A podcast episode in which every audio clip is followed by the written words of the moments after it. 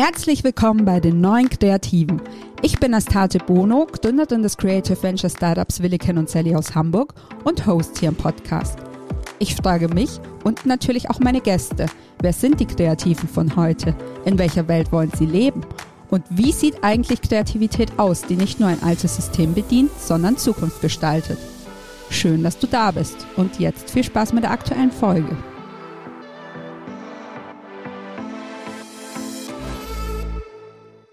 Schön, dass ihr wieder dabei seid. Ich habe heute Kerstin Gold zu Gast. Als ich bei meiner Suche nach potenziellen Gästen auf Kerstins LinkedIn-Profil gestoßen bin, wusste ich sofort, die will ich in meinem Podcast haben. Selten hat ein Gast die drei Kernthemen meines Podcasts besser verkörpert als Kerstin. Als selbstständige Kreativstrategin berät sie Galerien und Museen und verknüpft für ihre Konzepte kreatives Denken mit Technologie und Business-Know-how. Und als wäre das noch nicht genug, hat sie mit ihrer Freundin und Kollegin Christina Leipold auch noch den Think Tank Artpreneur.io gegründet, der Veränderung und innovative Potenziale im Kunstmarkt analysiert und weiterdenkt. Gemeinsam mit den Gründerinnen von Office im Part haben die beiden vor kurzem den Art and Tech Report veröffentlicht, um herauszufinden, wie SammlerInnen Kunst in Zukunft digital kaufen wollen – wir haben unter anderem darüber gesprochen, wie eine Wodka-Marke Kerstins Werdegang geprägt hat, wie offen der Kunstmarkt für neue Technologien wie Virtual und Augmented Reality ist, was die Ergebnisse ihrer Studie für junge Künstler bedeuten und warum Josephine Sanyas Hoffnung berechtigt ist, dass vielleicht bald nicht mehr nur, Zitat, alte weiße Männer den Kunstmarkt dominieren. Mir persönlich hat das Gespräch mit Kerstin sehr viel Spaß gemacht und vielleicht führt es sogar dazu, dass ich die Ausrichtung meines Podcasts in der einen oder anderen Hinsicht nochmal überdenke. Los geht's. Hallo Kerstin, schön, dass du trotz deiner Erkältung Zeit und Muße gefunden hast, heute mit mir zu sprechen. Ich freue mich auch sehr, Assi. Vielen herzlichen Dank für die Einladung. Ich möchte, ich bin sehr, immer, immer sehr transparent in meinem Podcast unterwegs, deswegen wollte ich am Anfang einmal erwähnen, dass ich auch schon eine Folge mit deinem Mann gemacht habe äh, Simon Walter und ähm, ihr kommt beide aus dem Strategiebereich, habt euch aber in ganz unterschiedliche Richtungen entwickelt. Er ist eher so in der Startup-Welt gelandet und du äh, mischt momentan den Kunstmarkt auf. Deswegen ganz am Anfang die Frage, die ich allen meinen Gästen gerne stelle, wie bist du denn die Kreative geworden, die du heute bist? Oh, das ist äh, eine große Frage. Ich ich weiß für den Moment auch gar nicht, ob ich da schon angekommen bin oder ob man nicht vielleicht einfach die ganze Zeit in Bewegung bleiben sollte, um immer weiter die zu sein oder zu werden, die man sein könnte und möchte. Aber bevor ich poetisch werde, also die Anfänge liegen natürlich auch bei mir in, in der Kindheit oder in der Jugend. Ähm, wenn ich mich daran erinnere, an meine Schulzeit, dann waren meine Lieblingsfächer in der Tat Kunst und Mathematik. Und im Abitur waren meine Prüfungsfächer Musik und Mathematik. Also man hat schon, glaube ich, schon früh gesehen, dass das immer um eine Kombination für mich äh, von beiden Extremen ja im Grunde genommen ging. Ähm, ich habe dann ähm, zwar relativ früh gewusst, dass ich ein wirtschaftliches Studium aufnehmen möchte, nicht zuletzt geprägt durch meinen Papa, aber bin dann trotzdem erst nochmal nach New York und habe da ein Coachstudium an, einer, an der New York Film Academy gemacht in, in Filmdreh und Filmschnitt. Ähm, überraschenderweise war da meine große Fähigkeit, lag gar nicht im Filmdreh, sondern in der Tat im Schnitt. Wir haben auf 16 mm gedreht und da durfte man dann noch mit der Schere an die Steenbeck-Maschine und das war ein unglaublich haptischer und, und auch kreativer Prozess. Mm, dann bin ich zurück wieder nach Berlin, um mein Studium aufzunehmen und hatte auch da wieder den großen Kunstgriff vor, Wirtschaft und Kreativität in irgendeiner Form verbinden zu können und habe mich an der UDK beworben für den GWK-Studiengang, also Gesellschafts- und Wirtschaftskommunikation. Da hat man mir aber leider gesagt, dass man mit meinem exorbitant schlechten Abitur von 2,2 äh, sieben Wartesemester gehabt hätte und da habe ich dann im, ganz im Sinne des Effizienzgedanken gesagt, das mache ich dann lieber im BWL genauso schnell und äh, war an der FU. Und da war mein Hauptfach Marketing. Und das Fach habe ich bewusst gewählt, weil, jetzt springe ich nochmal zurück ins jüngere Alter, ich glaube mit 14 oder 15, in einer amerikanischen Zeitschrift meiner Tante, die in Amerika damals lebte, eine Anzeige gesehen habe von Absolut Wodka. Und Absolut Wodka hat damals noch mit diesen ganz ikonischen Anzeigenmotiven geworben. Und das Motiv, an dem ich hängen blieb, hieß Absolut LA. Das war die klassische Absolutflaschenform in Form eines Pools. Und das hat mich damals richtig gefesselt. Das fand ich unglaublich spannend, wie eine, eine, Marke nicht ihr Produkt, sondern irgendwie ihr Produkt eingewickelt in Kreativität zum Inhalt macht und war dann auch der Auslöser oder das war auch der Punkt, an dem ich gesagt habe, eines Tages möchte ich in meinem Leben für Absolut arbeiten. Und insofern habe ich mich während meines Studiums schon sehr auf diesen Plan eingeschossen um mich dann nach, ähm, nach Abschluss der Universität bei der Agentur zu bewerben, die absolut betreut, und das war TBWA weltweit. Die saßen glücklicherweise auch in Berlin, dort, dort wohne ich ja, wohnte ich und wohne ich immer noch. Und dann habe ich mich dort beworben und habe für absolut gearbeitet und ähm, bin natürlich es war also, würde ich schon eher sagen, die bewusste Entscheidung für die Marke, für diese kreative Marke, für die ich arbeiten wollte und noch gar nicht so sehr für die Agentur habe dann aber durch Glück äh, festgestellt, dass ich natürlich mit TBWA damals zumindest noch in einer Agentur gelandet bin, die ja damals in den ähm, Kreativrankings ganz oben mitspielte. Und insofern habe ich in meiner ganzen Zeit dort auf den tollsten und kreativsten Marken arbeiten können. Und rückblickend würde ich auch sagen, da hat man natürlich auch dann extremes Handwerk gelernt, was, einem, was, was mich bis heute in meinem, in meinem beruflichen Leben begleitet. Ähm, dann bin ich innerhalb von TBWA gewechselt nach London. Dort äh, hatte mich der Kunde angefragt, auch wieder für Absolut, was mich ganz stolz gemacht hat, dass ich dort Absolut einmal betreue, basierend auf dem, was wir in Deutschland geschaffen hatten für die Marke. Und außerdem wurde ich äh, vom PlayStation auf den PlayStation-Etat gesetzt. Und das war dann sozusagen nochmal eine Ebene weiter oder, oder größer, weil mir da bewusst geworden ist, dass das Thema Werbung und Werbeagentur, aber auch kreativ zu sein im Job in England einen ganz anderen Stellenwert hatte gesellschaftlich als in Deutschland. Und ich weiß ehrlich gesagt gar nicht mehr, wie das heute ist, aber es gab ja in Deutschland doch eine Phase, wo man den Werbern nachgesagt hat, ne, wer nichts wird, wird Werber. Und ähm, das war eine ganz tolle neue Erfahrung. Wenn man dann in London sagte, ich bin, ne, ich arbeite in einer Werbeagentur, dann war man angesehen und das war für das Selbstverständnis, dass Kreativität am Ende ähm, auch was sehr bemerkenswertes ist, war für die eigene Erkenntnis oder zumindest für meine ganz, ganz groß und enorm und verbunden damit oder mit der Erfahrung, dass die TBWA in London eine ganz besondere Kultur pflegte, in der kreative Ideen in der Tat auch von allen Ecken willkommen waren.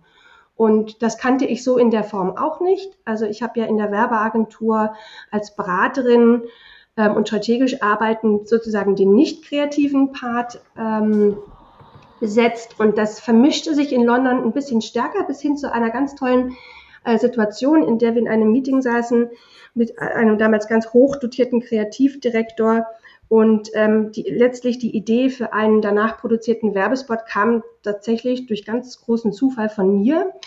Und dieser Entstehungsmoment ist auch nie irgendwie kaschiert worden, sondern bis zum Ende hin wurde ich genannt als Mit-Co-Creator dieser ähm, Kinospot-Idee und, das fand ich irgendwie nochmal ganz anders als das, wie die, wie die deutsche Werbung mich geprägt hatte.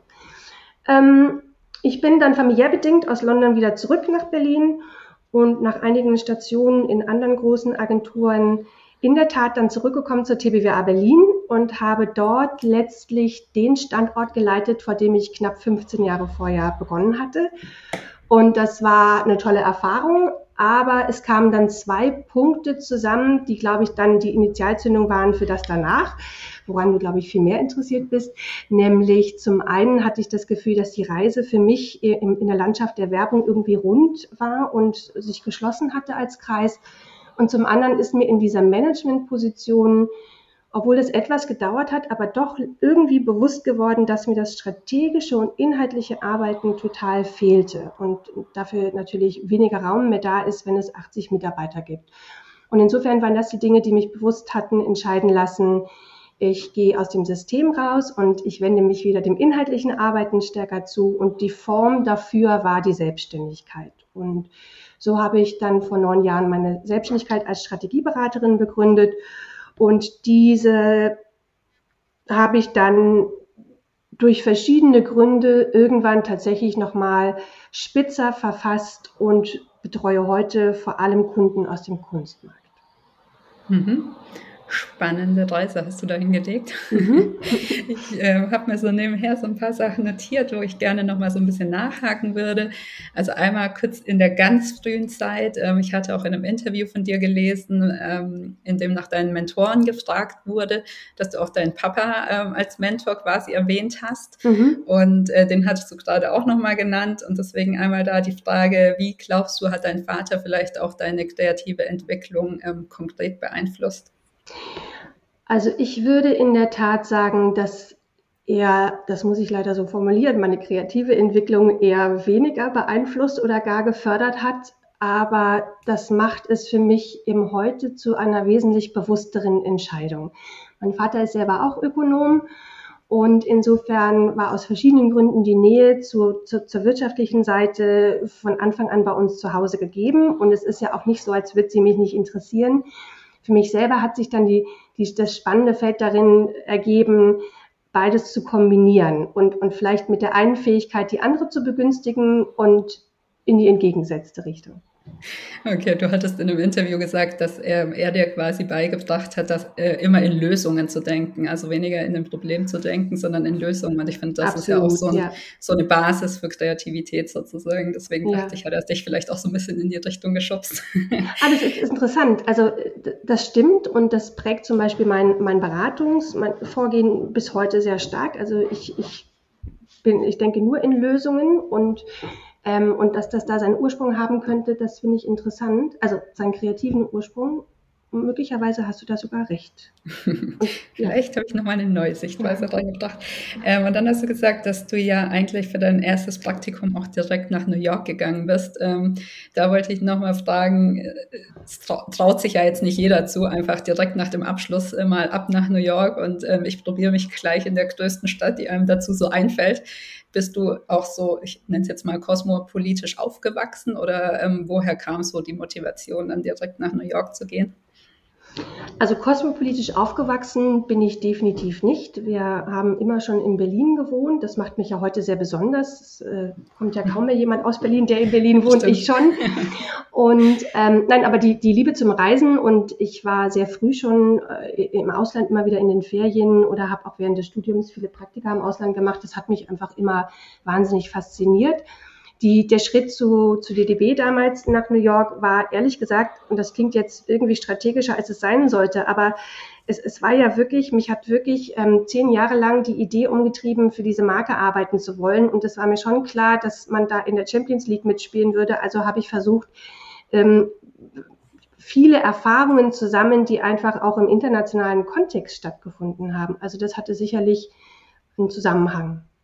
Ja, ich finde das auch total faszinierend, dass einen quasi so ein Markenauftritt von einer Marke quasi so begeistern kann, dass es komplett eigentlich den Lebensweg so ein bisschen beeinflusst. Genau, und dann hattest du erzählt, dass du auch am Anfang ähm, viel in Richtung Film irgendwie gemacht hast, mit Filmschnitt und so weiter und so fort. Dann bist du dann nachher in die Strategie gekommen und du hast ja jetzt gerade auch erzählt, dass es sich in England zum Beispiel auch mehr vermischt hat.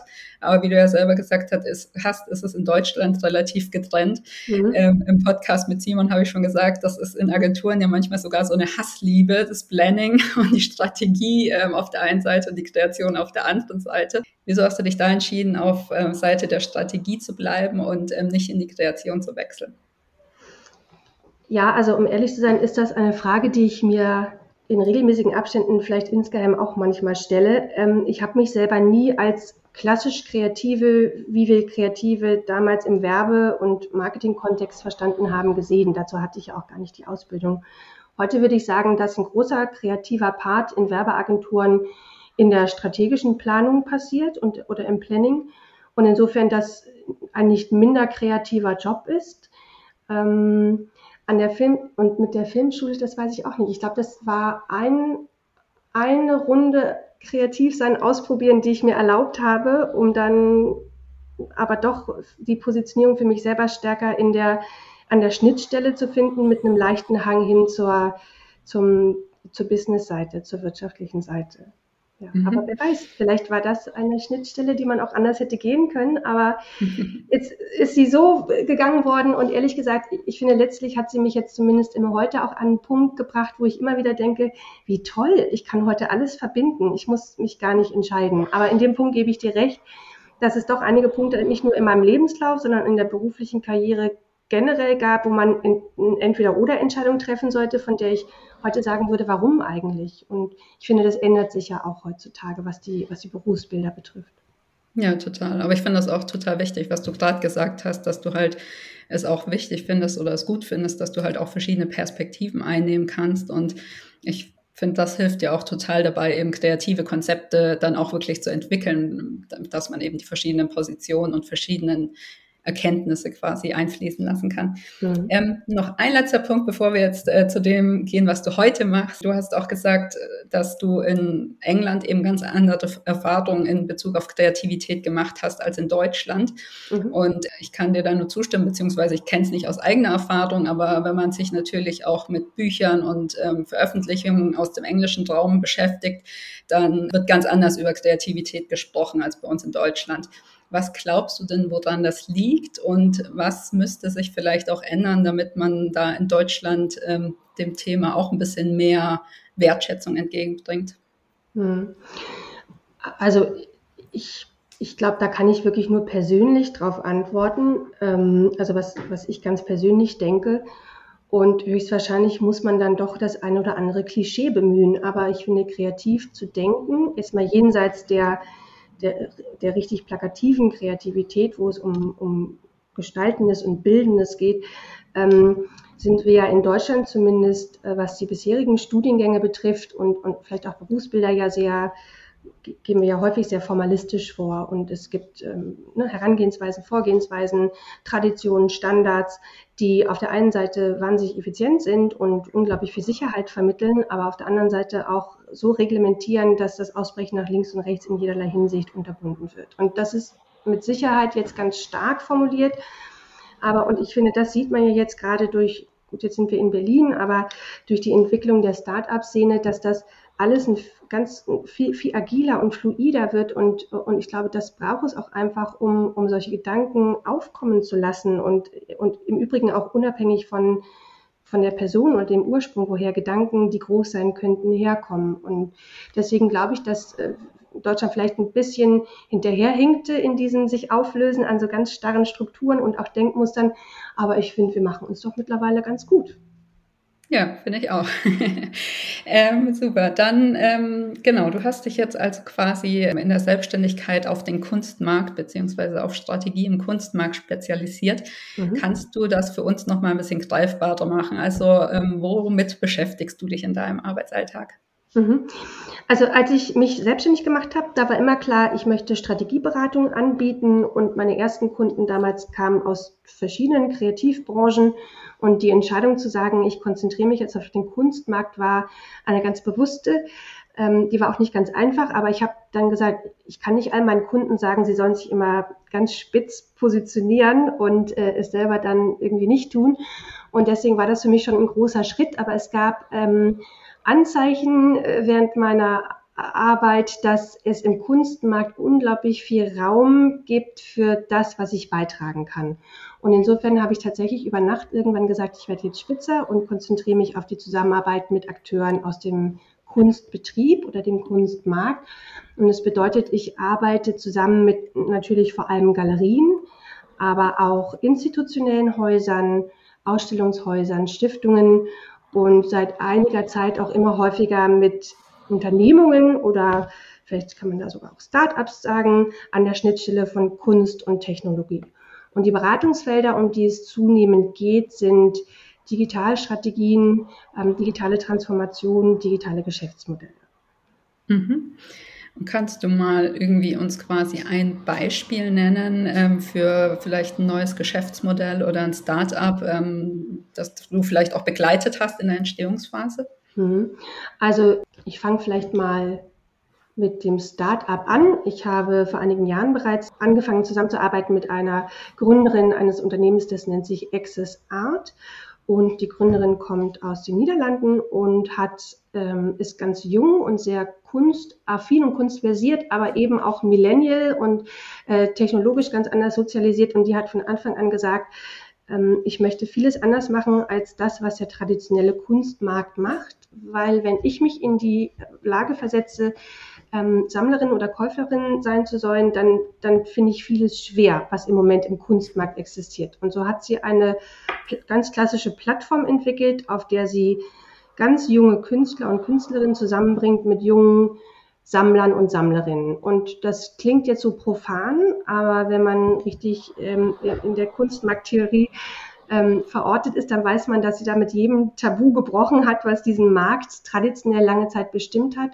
Und was ich an ihrem Modell auch interessant finde, ist, ähm, Künstler und Künstlerinnen und Sammlerinnen und Sammler zusammenzubringen, ist ja das eine. Das ist ja ein ganz klassisches Plattformgeschäft. Da kann man sagen, da liegt noch nicht so viel Innovationsgedanke drin, wenngleich für den Markt eben durchaus damals schon.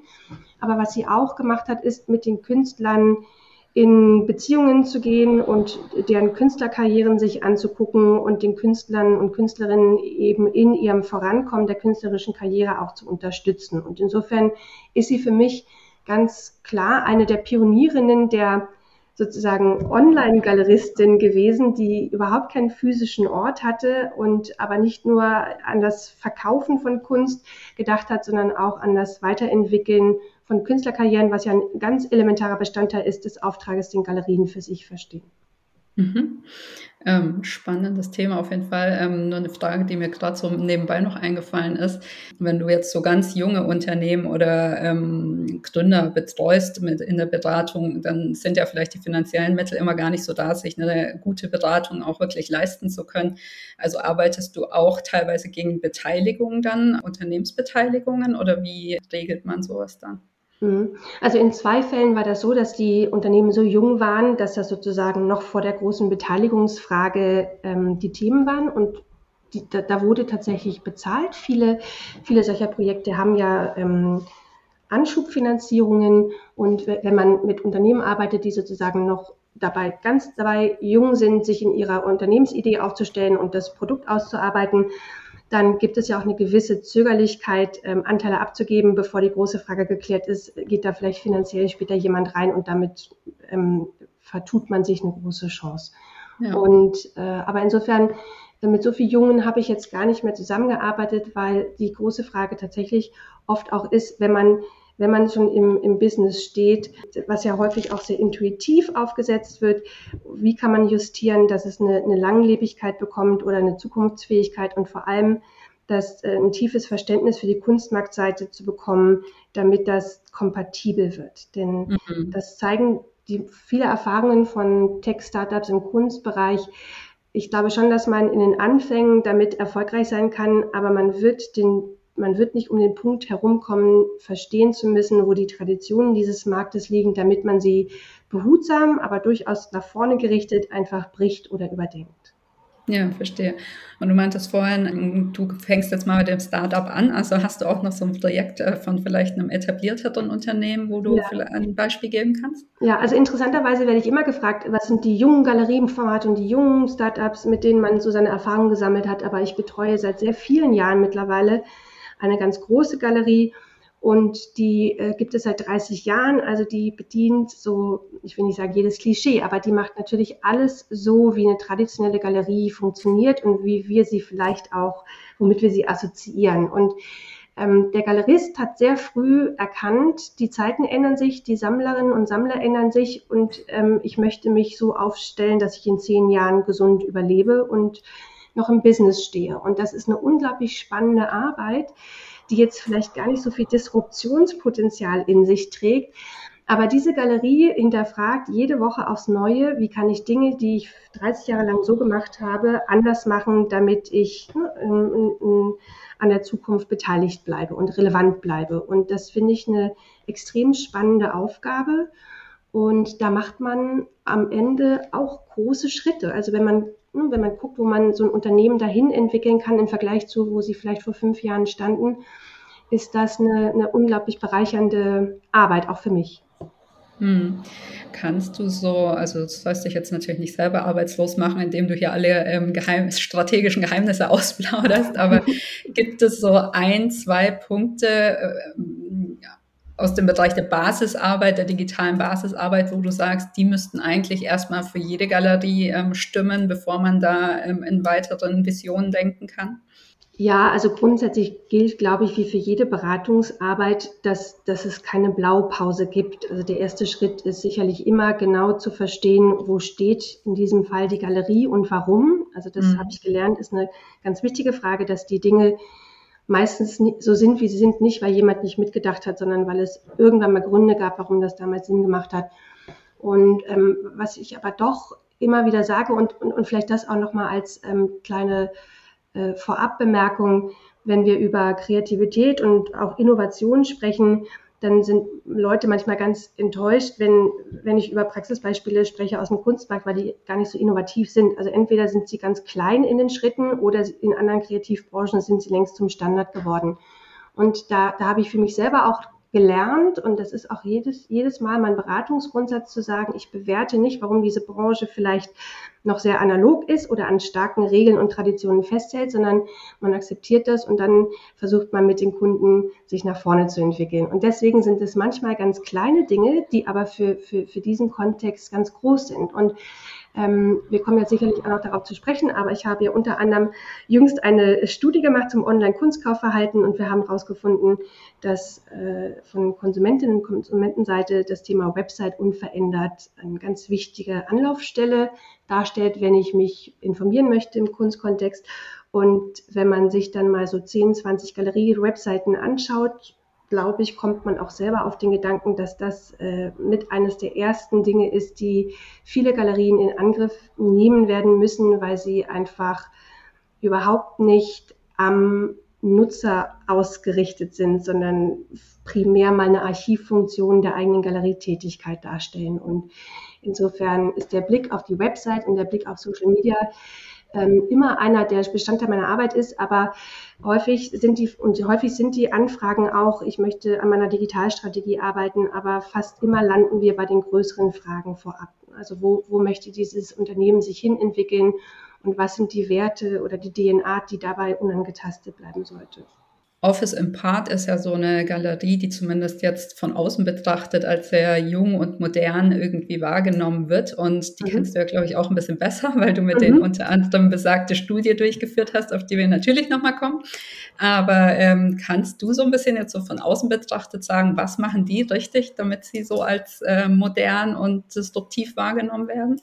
Ja, also bei denen war das, und ich glaube, das ist schon fast vier Jahre her, dass sie sich aus ihrer damaligen Galerie sozusagen rausgelöst haben und sich selbstständig gemacht haben. Und da war die bewusste Entscheidung von Anfang an, die nehmen gar keine Galerie mehr zur Hilfe. Also die haben keinen Ort, die haben keine Örtlichkeit, die haben keinen Galerieraum, die arbeiten nicht mit einem White Cube.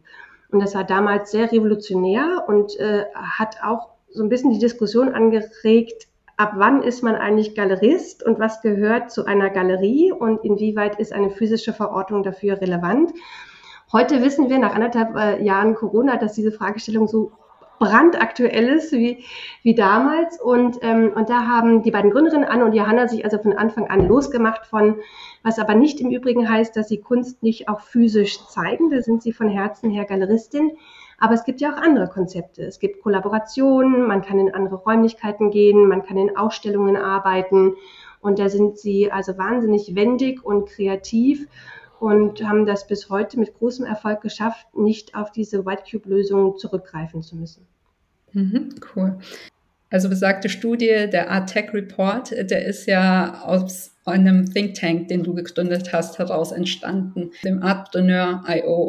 Ja, das ist eine Initiative von meiner Freundin und Kollegin Christina Leipold und mir. Und wir haben letztes Jahr, zu Beginn des Jahres, eben gesagt, wir gründen diesen Think Tank, weil uns beide, also wir kennen uns schon seit Jahren und wir sind beide im Kunstmarkt unterwegs. Und dieser Kunstmarkt, das habe ich jetzt schon mehrfach ganz vorsichtig angedeutet, ist ja tendenziell eher analog und uns hat das immer wieder stutzig gemacht. Und ich meine, da gehört auch nicht viel zu, zu sehen, dass das eine der letzten Branchen ist, die irgendwann sich dem beugen werden muss, wie die Welt sich einfach äh, mittlerweile hin verändert hat. Und insofern haben uns die großen Fragestellungen dahingehend immer schon interessiert und dann haben wir das ähm, formaler machen wollen, haben den Think Tank gegründet, nennen uns artpreneur.io und haben gesagt, wir wollen uns mit der Fragestellung beschäftigen, wie Technologien auf den Kunstmarkt sich auswirken und dann aber auch mit Blick auf das Thema Wirtschaftlichkeit da gegebenenfalls Geschäftsmodellpotenziale zu finden sind. Und ähm, quasi mit Gründung war uns aber auch klar, dass wir starten möchten mit der Analyse, mit, mit, Analyse und haben uns für eine Studie entschieden. Und während wir an der Vorbereitung dafür saßen, haben wir eben durch Zufall herausgefunden, es war wirklich ein lustiger Zufall, dass Anne und Johanna, eben besagte Galer Galeristinnen von Office Impart, an einer ähnlichen Idee arbeiteten. Und dann haben wir gesagt, wir, wir tun uns dazu doch besser zusammen, Joint Forces. Und das hat sich unglaublich bewährt, weil wir natürlich mit vierfachem Netzwerk, äh, wie, wie, wir wissen, eine ganz große Schubkraft haben in Gang setzen können und haben das zusammen sozusagen umgesetzt. Aber bevor wir auf den Report gehen, also der Think Tank, den gibt es immer noch. Das war das erste große Projekt, was uns ja auch wahnsinnig ähm, auf Trab gehalten hat.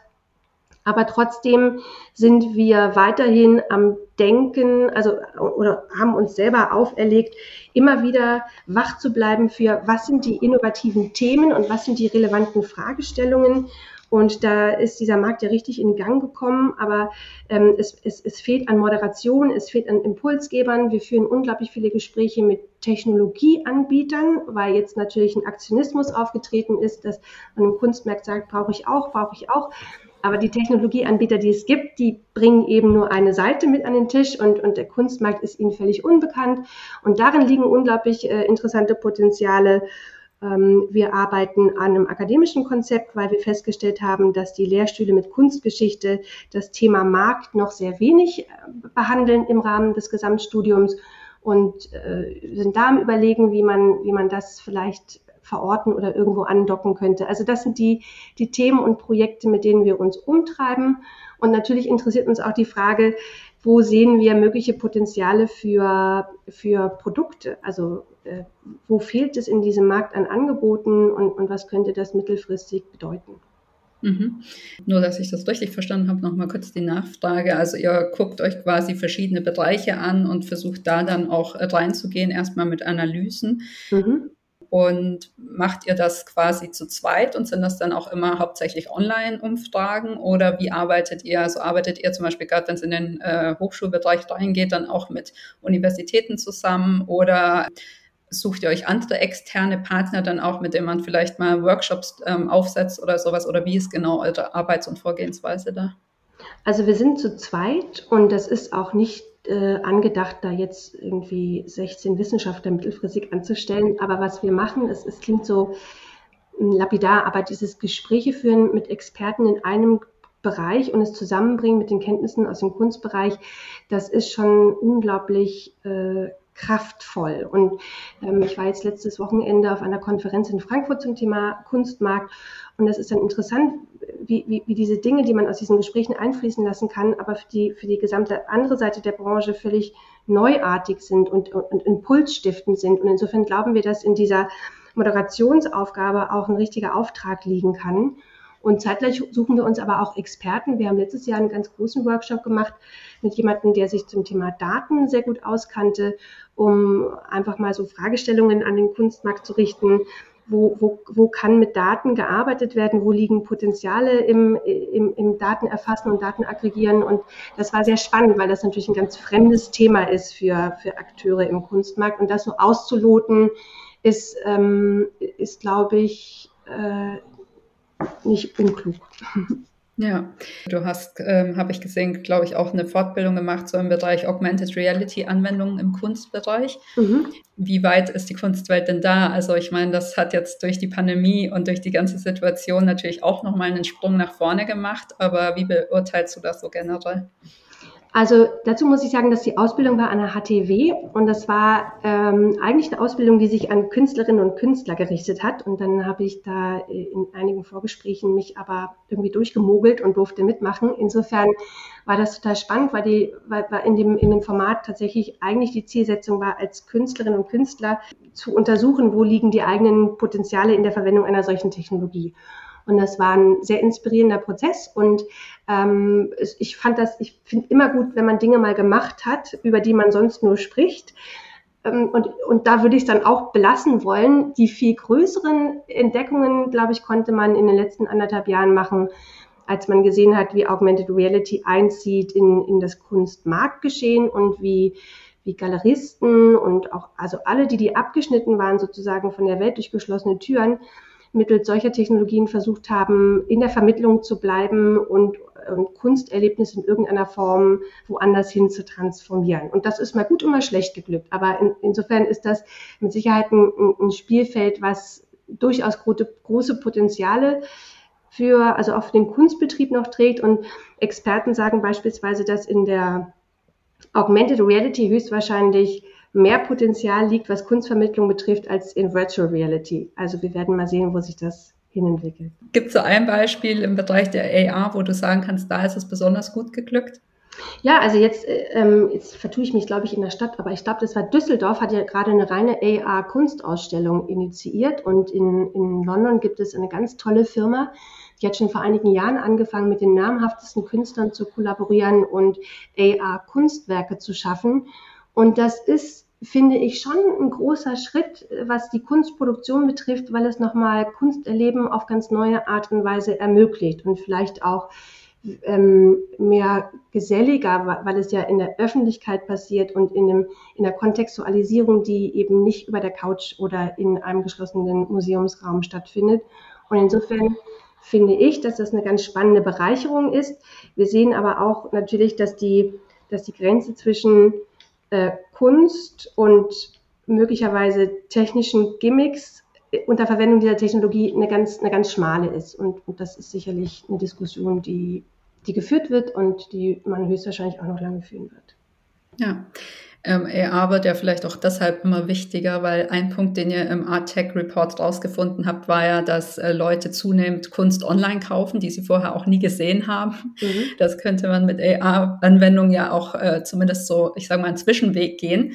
Aber lass uns mal in eure Studie reingehen. Also mhm. was war so der Ausgangspunkt für die Studie und was waren sozusagen eure Key Findings? Also der Ausgangspunkt der Studie war, das haben wir vorhin schon mal kurz gestriffen, wir haben uns mhm. zu viert zusammengetan und das war zu einem Zeitpunkt, als, das war März und da gingen überall die Türen zu durch die Pandemie. Und wenn man sich vergegenwärtigt, dass zum Beispiel Galerien 80, 90 Prozent ihrer Umsätze über Messen machen und das stationäre Geschäft, dann ist einem auch schnell klar, dass die alle ein Riesenproblem hatten. Denn die Galerien mussten zumachen als Einzelhandel und die Messen fanden nicht mehr statt.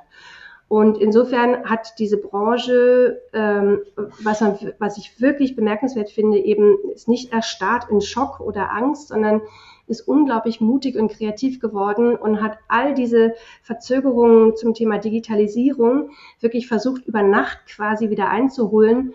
Und es wurde probiert und getestet und pivotiert. Und das war also eine ganz intensive Phase für all diese Akteure. Und man muss sagen, dass ähm, nach einigen Wochen bereits aber auch da eine große Frustration sich hinzugesellt hat, weil man gesehen hat, dass das am Ende zum Thema Verkäufen gar nicht so unbedingt funktioniert hatte. Und dann gab es auch viele Stimmen, die sagten, das haben wir immer gesagt, Kunst lässt sich online nicht verkaufen, hm, das geht nur physisch, wir warten jetzt ab, bis die Türen wieder aufgehen und dann machen wir das immer so wie immer. Und, ähm, und ein bisschen konnte man das nachvollziehen, weil so viel Kräfte in diese Initiativen geflossen sind und äh, die Verkäufe eben haben auf sich warten lassen. Und was uns vier wirklich umgetrieben hat, war, warum fragt man denn nicht die Leute, die man, die hätten kaufen sollen, warum sie die Kunst online nicht gekauft haben? Und das haben wir dann getan und haben daraus resultierte dann die Idee zu sagen, wir machen eine Studie und wir haben knapp 400 Sammlerinnen und Sammler international befragt, hatten einen sehr umfassenden Fragebogen zu dem Thema, nicht, ob sie Kunst online kaufen, das wollten wir wirklich hinter uns lassen, sondern wir haben ausschließlich uns auf die Suche gemacht nach Antworten, wie die Menschen Kunst online kaufen möchten oder es in Zukunft auch verstärkt tun würden. Und diese Fragen haben wir gestellt und haben unglaublich viele Antworten zurückerhalten und daraus ist dann ein allumfassender Report resultiert. Und wir werden oft gefragt, was sind so eure wichtigsten Key Learnings? Also ich würde sagen, das allerwichtigste Key Learning ist, es ja, die, alle Menschen, die mitgemacht haben an der Umfrage, haben gesagt, ihnen fehlt bei Online Aktivitäten natürlich das physische Erlebnis, welches man gewöhnt ist, wenn es um Kunst geht, aber alle haben trotzdem online gekauft. Und äh, das ist sicherlich eine ganz wichtige Erkenntnis, dass sich diese beiden Pole, die man vielleicht auch beide in sich trägt, sich einfach nicht ausschließen. Und wenn man das einmal akzeptiert und sich darauf einlässt, dann ähm, sind die, die weiteren, glaube ich, spannenden Punkte, dass viele Menschen Kunst online gekauft haben, ohne das Werk vorher gesehen zu haben und auch zum großen Teil ohne mit dem Werk oder dem Künstler vertraut gewesen zu sein. Das widerlegt natürlich auch einen großen Glaubenssatz, dass dies nicht möglich ist. Und wenn man sich jetzt da, darauf fokussiert, wie die Menschen kaufen möchten, dann sehen wir hier natürlich viele Antworten, die am Ende, glaube ich, so ausfallen, weil sie in vielen anderen Lebensbereichen für Menschen im Online-Bereich längst Standard sind. Also sie möchten die Möglichkeit haben, ein Kunstwerk direkt zu kaufen. Das ist im Moment kaum möglich. Da muss man immer über einen Inquire-Button gehen und äh, wer weiß, wann einem da dann jemand antwortet. Sie möchten die Preise sehen. Ähm, auch das irritiert dich vielleicht, aber im Kunstbereich ist es bisher tatsächlich eher nicht Usus, die Preise transparent zu zeigen. Das ist natürlich total ähm, kontraproduktiv, wenn man versucht, online zu verkaufen.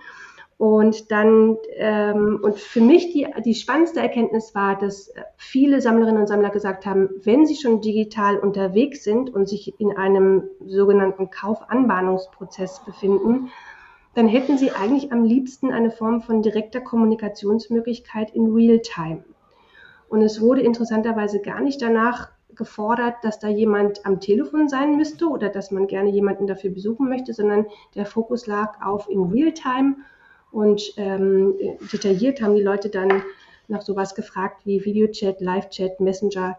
Und das ist etwas, was auch in anderen Branchen längst Einzug gehalten hat, nennt man Conversational Commerce, aber für den Kunstbereich eine total neue Entdeckung ist, weil es erneut eigentlich gegen etwas geht, was eine ganz starke Tradition ist, nämlich das persönliche Gespräch zwischen Galerist, Galeristin und Verkäuferin äh, und Käuferin oder Käufer und das einer, einer, einer technologischen Plattform zu überlassen oder es zumindest nicht in physisch, in physisch stattfinden zu lassen, das ist, äh, das irritiert. Ähm, aber wie gesagt, also neu ist es nicht, aber für den Kunstmarkt könnte das ein riesen, eine riesen Herausforderung sein, aber auch wahnsinnig viel Potenzial bergen. Und mhm. das Letzte, und auch das ist, glaube ich, nicht kunstmarktspezifisch, aber war nochmal interessant, wenn du nach den wichtigsten Dingen fragst, nämlich, dass wir bei vielen Online-Käufen, die wir untersucht haben, festgestellt haben, dass sie sowohl online als auch offline Elemente oder Phasen beinhalteten. Das heißt, es gab genauso viele Leute, die Kunst irgendwann mal im echten Leben in Real Life irgendwo entdeckt haben, es aber dann letztlich online gekauft haben. Und genauso viele Leute gab es, die angegeben haben, sie haben etwas online entdeckt durch Recherche oder durch Zufall und sind es, haben es dann aber am Ende physisch gekauft, sei es in einer Galerie oder vor Ort auf einer Messe. Und insofern belegt das einfach das, was wir ja alle von uns selber, glaube ich, auch wissen. Es gibt nicht mehr den Analogkäufer und den Digitalkäufer, sondern wir alle tragen beide Seiten in uns und als Verkäufer und tut man einfach gut daran, sich auf diese gesamte Customer Journey einzustellen, sonst läuft man Gefahr, dass man den, den, den Sammler dann an irgendeinem Punkt plötzlich nicht mehr erreicht. Ja, absolut. Ähm, ihr habt damit jetzt mit dem Report ja relativ hohe Wellen geschlagen. Also zumindest ähm, haben euch auch verschiedene Medien ähm, dazu interviewt. Ich habe zum Beispiel einen Artikel aus dem Handelsblatt gelesen mhm. und ich habe mich gefragt, ähm, habt ihr auch so eine Art Resonanz mitbekommen? Also ähm, vielleicht auch von den betreffenden Galerien oder so ist das eher so ein also nimmt man das ernst, was ihr daraus gefunden habt und sagt man, okay, da müssen wir gucken, dass wir auf den gewissen Themen vielleicht ein bisschen vorankommen oder ähm, wird das vielleicht auch so ein bisschen weggewischt sozusagen und gesagt, okay, das ist jetzt während der Pandemie so, aber das ist doch keine langfristige Entwicklung. Mhm. Also ich würde sagen, halb, halb. Ähm, wir sind nie angetreten, also das tue ich weder in meiner Tätigkeit als Beraterin noch mit diesem Report, um die Welt zu bekehren. Das war uns immer wichtig, sondern wir haben gesagt, wir schaffen eine Datengrundlage oder eine Informationsgrundlage, die im Übrigen kostenlos für alle zugänglich ist, äh, die, die man sich komplett runterladen kann auf unserer Website. Und das tun die Leute, die an diesen Fragestellungen interessiert sind. Und von dieser Seite bekommen wir extrem positive Rückmeldungen Mit dieser Seite führen wir wahnsinnig spannende Gespräche über, was heißt das, wie kann man jetzt, was ist das Wichtigste für mich. Aber es, ich würde lügen, wenn ich nicht sage, es hat zum gewissen Teil auch polarisiert, denn natürlich gibt es auch die Seite von, von Traditionalisten, die sagen, das hat aber eigentlich früher ganz gut funktioniert. Ähm, da gibt es natürlich auch ganz persönliche Befindlichkeiten, warum man das ganz gerne vielleicht auch so weiter handhaben möchte wie früher. Und das Zweite, und da muss ich sagen, das, das muss ich mir auch immer wieder klar machen, ist, dass, dass es schon viele Menschen gibt oder viele Akteure gibt, die das verstehen, aber die, die glauben, keinerlei Möglichkeiten zu haben, das umzusetzen oder sich in diese Richtung zu entwickeln. Und wie gesagt, auf eben besagter Konferenz in Frankfurt, da haben wir auch über den Report gesprochen und und dann sagte dann ein Galerist, wenn ich das alles täte, was in diesem Report steht, ich habe dafür gar keine Personen, die das machen. Und das finde ich so, so ja, so, man, man kann sagen, das klingt ein bisschen faul, aber am Ende ist es auch eine Realität geschuldet, dass Galerien, wenn man jetzt bei der Unternehmensform bleiben möchte, äh, das Gros der Galerien besteht aus drei bis maximal zehn Mitarbeitern. Und da kommt tatsächlich ein großes zusätzliches Paket an Aufgaben und, und, und Unternehmensbereichen dazu, die höchstwahrscheinlich mit der bestehenden Mannschaft gar nicht zu stemmen sind. Und außerdem drängt sich die Frage auf, ob die richtigen Leute in dieser Mannschaft vorhanden sind, um diese neuen Themen dann auch voranzutreiben und umzusetzen. Und, und da clasht dann Theorie und Praxis in der Tat. Und ähm, trotzdem glaube ich, dass wenn man ähm, nach vorne schaut und zukunftsfähig bleiben möchte, in so einem traditionellen Geschäftsmodell der Weg nicht dran vorbeigeht, sich zumindest mit, mit einigen dieser Punkten auseinanderzusetzen und dann fürs, vielleicht für sich den ganz eigenen Weg zu finden, damit zu beginnen. Hm. Okay, ich glaube, die Empfehlungen, ähm, die aus eurem Report hervorgehen für Galerien, sind auch relativ klar. Aber wie sieht es denn so mit jungen Künstlern aus? KünstlerInnen, die vielleicht gerade auch anfangen, ähm, sich da was aufzubauen oder die vielleicht seit zwei, drei Jahren am Markt sind und auch schon erste Erfolge hatten. Ähm, wie würden deine Empfehlungen, die du daraus ableitest, so aussehen? Also ich habe ja unter anderem gesehen und hattest du vorhin auch schon mal erwähnt, dass ähm, ganz viele Leute über KünstlerInnen-Webseiten gehen. Also mhm. ich würde annehmen, dass es wichtig ist, einen eigenen Online-Auftritt zu haben. Aber ihr hattet zum Beispiel auch solche ähm, Findings, dass ganz viel zum Beispiel über Instagram mhm. gekauft mhm. worden ist. Also ich habe, glaube ich, mir notiert, 85 Prozent haben Instagram als ähm, Buying-Plattform genutzt. So, wie würden dann das, so deine Empfehlungen für KünstlerInnen aussehen? Also äh, grundsätzlich würde ich einmal zumindest betonen wollen, dass ich sehr an das äh, Galeriesystem glaube und auch glaube, dass es Galerien in irgendeiner Form immer geben werden muss. Und insofern ich die Selbstvermarktung von Künstlern natürlich auch ein bisschen ähm, vorsichtig betrachte, weil, weil sie im Grunde genommen diametral zum Galeriekonzept verläuft. Trotzdem, ähm, positiv formuliert, ist es so, dass die meisten jungen Künstlerinnen und Künstler heutzutage gar nicht mehr in Galerieverhältnisse kommen. Ähm, egal wie gut sie sind, weil das einfach wahnsinnig schwierig geworden ist. Und insofern finde ich, dass die heutigen Möglichkeiten tolle Chancen für Künstler sind, sich selbst anfänglich ähm, zu promoten, sichtbar zu machen und gehört zu werden, um dann nicht vielleicht letzten Endes doch auf diese Art und Weise wieder in das klassische Marktsystem zu finden oder eben auch nicht. Das ist ja auch ganz offen, ob sich da vielleicht ganz traditionell oder was ganz grundsätzlich am, am Drehen ist. Aber wenn Künstler ohne ähm, Galerieverhältnis haben, definitiv äh, durch soziale Medien heutzutage eine Möglichkeit, zweierlei Dinge zu tun. Zum einen oder drei. Zum einen erstmal für eine klassische Sichtbarkeit zu sorgen ähm, dann, und das sehen wir immer stärker bei Künstlern, ganz klassisch über Vermarktung und Marke auch nachdenken zu können.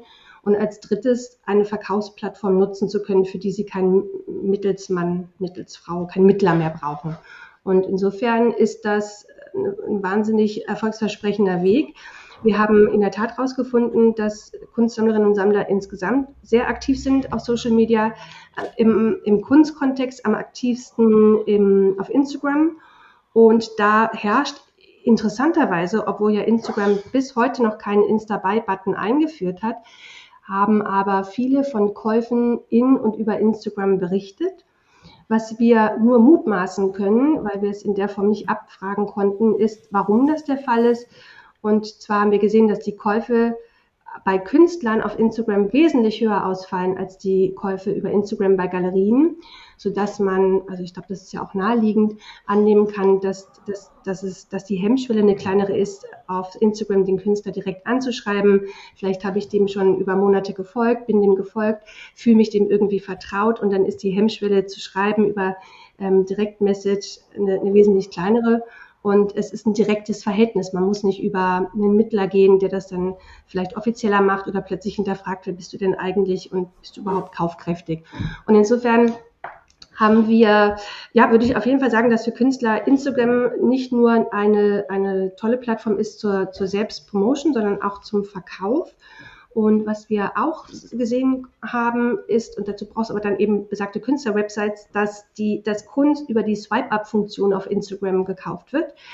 Das bedeutet, äh, dazu muss man erstmal leider relativ viele Follower haben, aber das haben ja die meisten Künstlerinnen und Künstler, Gott sei Dank. Und eben eine Website, wo ich hinlinke. Aber wenn ich verkaufen möchte, dann ist das natürlich eine ganz schnelle und direkte Möglichkeit, mit den Leuten, die schon interessiert an mir sind, in, in Verkäufe einzusteigen. Und weil ich das vorhin so erwähnt habe, ich kenne aber auch Künstlerinnen und Künstler, die sich auf Instagram sehr stark aktiv zeigen und in einem Galerieverhältnis sind. Und die, die fahren das dann in Kombination. Also beispielsweise, sobald sich ein Kauf anbahnt, geben die Künstler das dann auch ab in der Abwicklung an die Galerien. Und ich glaube, da ist dann wirklich allen drei Seiten mitgeholfen. Und es ist wie, wie ein perfekter zusätzlicher Verkaufskanal, den man ernst nehmen sollte, weil er so an Dimensionen gewinnt und wenn wir bei Social Media sind und du mich vorhin gefragt hast, was uns überrascht hat, dann, dann weisen wir immer noch gerne darauf hin, dass wir so einen LinkedIn-Überraschungshit haben, nämlich dass zwar 80 Prozent der Leute auf Insta unterwegs sind im Kunstkontext, aber knapp 50 Prozent schon auf LinkedIn im Kunstkontext. Und wir selber haben unsere Studie ja ausschließlich über LinkedIn gestartet, promotet, gelauncht. Ähm, und insofern wissen wir um die Kraft von LinkedIn, aber dass das so eine Flächendeckung schon erhält im Kunstmarkt, ist sicherlich eine ganz wichtige Information für alle, für Galeristen, für Künstler und auch für Käufer, dass sich das als eine zunehmend ernsthafte Plattform auch für, den Kunst, für die Kunstvermittlung und mittelfristig Kunstverkauf entwickeln könnte. Mhm. Ja, LinkedIn wollte ich tatsächlich auch gerade noch ansprechen, weil ich das auch sehr überraschend fand. Mhm. Ähm, aber da ist es wahrscheinlich, also wäre jetzt einfach meine Mutmaßung so, dass da wahrscheinlich ähm, die Anzahl der Galerien, die darüber verkauft, höher ist als die der Künstler, oder? Weil ich, also für mein Gefühl sind Künstler jetzt noch nicht so präsent auf LinkedIn. Also ist das wahrscheinlich momentan hauptsächlich ein Galeriegeschäft, oder? Also zu den Verkäufen auf LinkedIn kann ich in der Tat gar nichts sagen. Das ist jetzt nur Bauchgefühl, aber die Akzeptanz dieser Plattform, dieses Mediums, ist äh, im Kunstkontext, also dass, dass viele Leute LinkedIn nutzen, ist ja, glaube ich, jetzt nicht per se überraschend, aber die Leute haben angegeben, sie nutzen es in einem kunstbezogenen Kontext. Und äh, ja, also ich, ich sehe viele Galerien aktiv, ich sehe aber auch viele Künstler aktiv, denn was wir nicht vergessen dürfen, ist, bei LinkedIn spricht die Person. Also der, der, der Erfolg mhm. von LinkedIn liegt darin, dass Personen Personen sprechen oder sich einander folgen. Und darin liegt eine, eine Direktheit, die, glaube ich, äh, ja, langfristig gesehen auch verkaufsfördernd äh, wirken könnte, weil ich das Gefühl habe, das sind nur wir beide, die hier in der Kommunikation zueinander stehen. Ja. Und wenn wir über Hemmschwellen sprechen, ist das mit Sicherheit etwas, was äh, dem genau entgegenwirkt und es nahbar macht und direkt macht und vielleicht auch unkompliziert. Und, und ich finde, auf, Insta äh, auf LinkedIn begegnen wir alle einander ja ich will nicht sagen ein bisschen professioneller als auf Insta, aber es hat ja eine andere Tonalität. Und äh, ja. ich glaube, diese, diese professionelle Verbindlichkeit auf LinkedIn, die hilft vielleicht auch, äh, was, was, ja, was Verkaufsgespräche oder vielleicht Verkaufsanbahnungen betrifft oder zumindest das im, im Kontakt zueinander zu stehen. Ja, absolut. Ähm, du hast gerade am Anfang auch noch gesagt, dass ähm, es natürlich immer und immer schwieriger wird, für Künstler in Galerieverhältnisse reinzukommen. Ähm, mhm. woran liegt das denn aus deiner Sicht? Also, das weiß ich jetzt auch nicht so genau. Ich will jetzt nicht unbedingt sagen, weil es immer mehr werden, das stimmt mit Sicherheit nicht. Aber wenn wir, wenn wir zurückgehen zum Urauftrag von Galerien, dann geht es ja da nicht nur darum, möglichst viele ähm, Künstler auflisten zu können, sondern diese Künstler auch wirklich aktiv zu begleiten, weiterzuentwickeln und zu managen. Und das, das kommt einfach grundsätzlich irgendwann an natürliche Grenzen. Und ich will auch gar nicht sagen, dass das vielleicht nicht auch schon immer so war, nur dass Künstlerinnen und Künstler heutzutage eben optional die Möglichkeit haben, das zumindest in den Anfängen selbst in die Hand zu nehmen.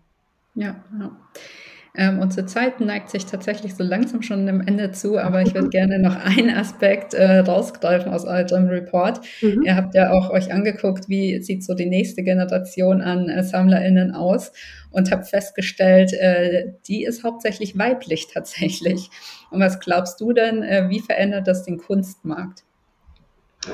Also ich, ich finde das schön, dass du das so formuliert hast vielleicht sollte ich es trotzdem einmal korrigieren. Wir haben in dem Sample der Leute, die wir untersucht haben, eine starke weibliche Tendenz äh, in, der, in, in dem Millennial-Segment oder unter 40-Jährigen ähm, entdecken können. Und das tun aber andere Studien auch. Insofern glaube ich, dürfen wir das schon so annehmen. Es gibt also einen starken Schub von weiblichen Sammlerinnen und das freut uns natürlich sehr. Und wenn du sagst, ähm, was, wenn du mich fragst, wie das die Zukunft des Kunstmarktes verändern könnte, dann würde ich da wirklich systemisch antworten drauf, nämlich man weiß einfach aus Erfahrung, Generationen, also eine Generation sammelt die Künstler ihrer Generation und Frauen sammeln gerne weibliche Kunst. Und insofern würde das bedeuten, dass wenn wir nach vorne spulen, auf die Art und Weise weibliche Künstlerinnen stärker in die großen Sammlungen hoffentlich kommen werden, dadurch stärker in den institutionellen Ausstellungen vertreten sein werden und damit ein, ein Kräfteverhältnis in, in Gang kommt, welches und, und in Gang kommt und korrigiert wird, was wir uns ja alle wünschen. Und das Zweite ist, dass nicht nur wir, sondern viele andere Studien das ja wesentlich fundierter auch belegen, dass die weiblichen, nicht Sammlerinnen, sondern Kundinnen äh, digital affiner sind, Social Media affiner sind, zumindest immer ein Quäntchen und dass das höchstwahrscheinlich im Kunstmarkt einfach auch nochmal einen gewissen Push oder eine Unverhandelbarkeit in den digitalen Themen äh, mit sich bringen wird. Und das, glaube ich, tut der Branche gut. Hm. Ja, die Frage kam auch so ein bisschen vor dem Hintergrund, ähm, dass ich gerade eine Malerin bei mir im Podcast hatte, Josephine Sanja. Ich weiß mhm. nicht, ob mhm. sie dir ein Begriff ist, mhm. aber mit der habe ich natürlich auch darüber gesprochen. Einerseits, dass sie natürlich ähm, quasi zweifach ähm, benachteiligt ist, jetzt, wenn es um den Kunstmarkt geht, weil sie auf der einen Seite halt eine Frau ist und auf der anderen Seite ähm, so den BPOC ähm, zählt. Und ähm, sie natürlich so eine vage Hoffnung ausgesprochen hat, dass sich irgendwann schon dieses Konstrukt aus ähm, alte weiße Männer kaufen alte weiße Männer ähm, bevorzugt und haben eben das meiste Geld, dass sich das irgendwie aufbricht. Also da ähm, kann man quasi ihre Hoffnung schon, hat, die hat definitiv eine Basis, sage ich mhm. mal, jetzt so in eurem Report. Ja, also ich glaube, jetzt auch jenseits dieses Reportes, zum Beispiel der UBS Art Basel Report, der hat, glaube ich, ähm, letztes Jahr auch ähm, untersucht, dass sich, wie sich die Kaufkraft von Frauen grundsätzlich verändert hat über die letzten Jahre, einhergehend mit äh, Frauen machen andere Karrieren, an, äh, Frauen haben andere Budgets mittlerweile zur Verfügung. Vielleicht verfallen Frauen mittlerweile auch stärker den Statussymbol spielen als früher. Also insofern ähm, es kommt auf jeden Fall weibliche Kaufkraft in den Markt. Ähm, Frauen kaufen stärker weibliche Künstlerinnen, natürlich nicht nur, aber mit Sicherheit mit einer Tendenz.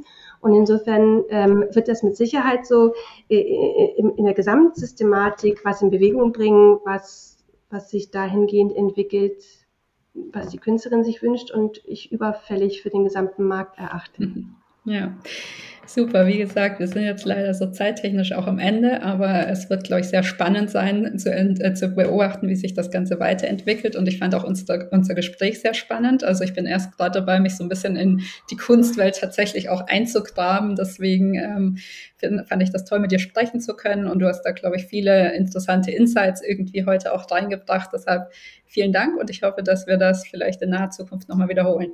Ich gebe den Dank zurück. Es hat mir sehr viel Spaß gemacht und ich bin auf jeden Fall dabei bei der Fortsetzung.